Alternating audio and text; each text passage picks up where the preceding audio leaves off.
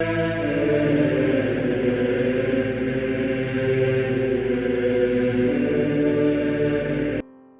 nome do Pai, do Filho e do Espírito Santo. Amém. Olá, meus queridos amigos, meus queridos irmãos, nos encontramos mais uma vez aqui no nosso Teóse, nessa sexta-feira, hoje, dia 17 de dezembro de 2021, nesta terceira semana aí do nosso tempo do Advento, e hoje a liturgia ela dá uma guinada diferente hoje. Nós já vamos nos aproximando cada vez mais do Natal do Senhor, praticamente na semana que vem. E a liturgia, então, ela toma agora aqui uma outra forma. Especificamente, vamos falar sobre Jesus, sobre Maria e sobre o nascimento, sobre as festas que nos aproximam. Mas hoje também é um dia muito especial na minha vida, dia 17 de dezembro, é o dia que eu completo 10 anos de padre hoje. 10 anos de padre, isso mesmo, 10 anos de padre há 10 anos atrás, nesse dia 17 de dezembro de 2011, eu estava na minha terra natal, em Ouro Branco, na minha paróquia, a paróquia do Divino Espírito Santo. Eu estava lá naquela naquele sábado à noite, aonde que eu fui ordenado sacerdote para sempre.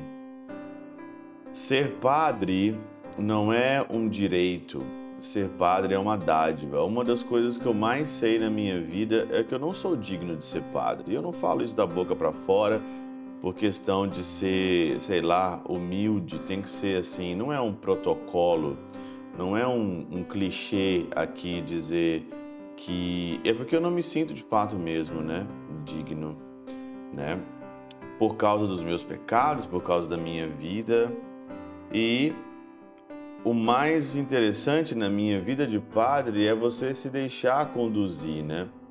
Nesses 10 anos aqui de sacerdócio, eu tenho que fazer talvez aqui uma um resumo ou fazer aqui uma, uma avaliação desses 10 anos, né? Porque quando eu tinha 29 anos, quando eu fui ordenado, eu sempre sonhei em ser padre de multidão. Sempre sonhei ser padre de multidão, Sempre sonhei ter uma paróquia onde todo mundo ia nas minhas missas. Eu sempre sonhei em pregar, de ser um pregador, de ser um pregador famoso, né? Sempre sonhei com isso, né? Sempre eu estudei para isso, sempre eu li para isso, né? Ou também na minha vida também sempre eu tinha uma vontade muito grande de talvez de estudar, de estudar em Roma, por que não? Estudar espiritualidade, né? Fazer alguma espiritualidade em Roma. E eu não, eu não sou nada disso, não fiz nada disso nesses 10 anos de padre, vocês acreditam? Nada, nada, nada, nada. Nunca fui pároco, nunca fui pároco, é, é, recebi status de pároco, nunca fui nada, né? É super engraçado isso, né? Como que você projeta um tanto de coisa na sua vida, na sua vida sacerdotal, e Deus fala, meu filho, eu quero outra coisa de você, né? Quero outra coisa de você, né? Sempre sonhei em trabalhar no Brasil, sempre sonhei, nunca pensei em vir para a Alemanha, vir para fora, nunca pensei disso, né?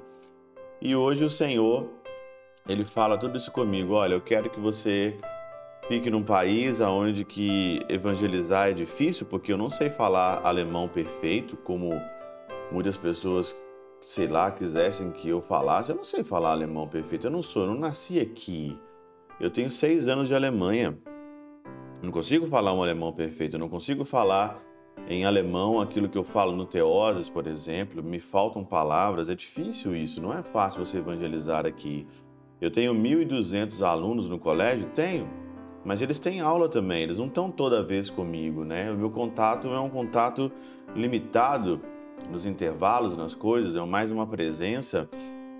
E eu tento com as minhas missas, que não são de multidão, mas são de máximo de 30 pessoas, então eu nunca pensei em fazer isso que eu estou fazendo aqui hoje. Né? Nunca, nunca sonhei em fazer, em morar num país difícil. Eu tenho as minhas comunidades de língua portuguesa, mas as minhas comunidades de língua portuguesa não são também multidões. São 40 pessoas que vão na missa, que eu gosto de estar, que eu, que eu participo, que eu, que, eu, que eu vejo. Então, na minha vida, e eu nunca estudei, nunca estudei fora, tudo que eu, todo o meu conhecimento, as pessoas falam, ah, Você sabe muito, eu sei muito, sei muito porque eu sei dos livros, é. eu sei porque eu leio, que eu sou curioso, eu tenho catena áurea, eu tenho, tenho um tanto de coisa, eu leio demais, eu leio, gosto de ler, sou curioso, mas eu não estudei nada, nunca assim, e nem sei se vai, nem sei se eu vou conseguir, mas o que eu queria dizer para vocês é o seguinte, é que você projeta uma coisa na tua vida e Deus tem outras coisas, tem outros caminhos.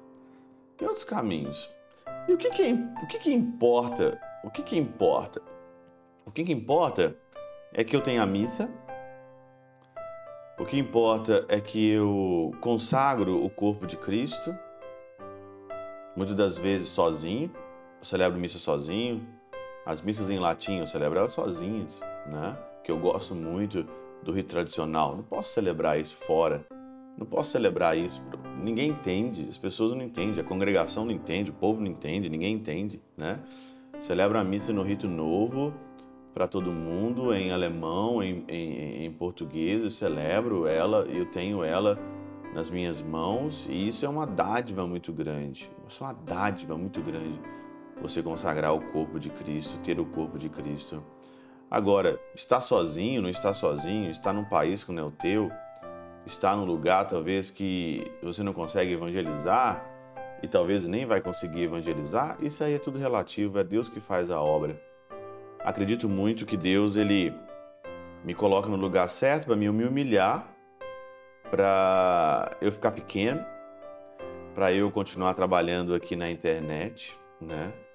E as pessoas é, entrarem poucas e ouvirem quem está para ouvir e é o Senhor que faz. A minha obrigação é simplesmente continuar, tentar ser santo, não errar, não pisar fora do trecho, não lutar pela castidade, lutar pela pobreza, pela obediência, ficar quieto no meu canto, me silenciar e tentar ajudar quem quer ser ajudado. Quem não quer ser ajudado, não escuta o padre. Quem quer ser ajudado não vai na minha missa. Quem e é isso, é Deus que faz. São dez anos de padre, aonde que tudo que aconteceu foi Deus que quis e Deus que que fez. Eu só me coloquei a serviço, só abri meu coração e como eu vou continuar fazendo. Que Ele faça em mim o que Ele quiser, como Santa Teresinha. Santa Teresinha um dia falou para o Senhor: Senhor, eu quero ser uma bolinha, uma bolinha nas tuas mãos, aonde o Senhor jogue aonde o Senhor quiser essa bolinha. Brinca com ela, larga ela, é a bolinha do menino Jesus. E a única coisa que eu quero é isso: ser essa bolinha. Que ele jogue, que ele deixe de lado. Que eu queria ser uma bola famosa, uma bolinha, talvez querida mas Ele sabe de tudo.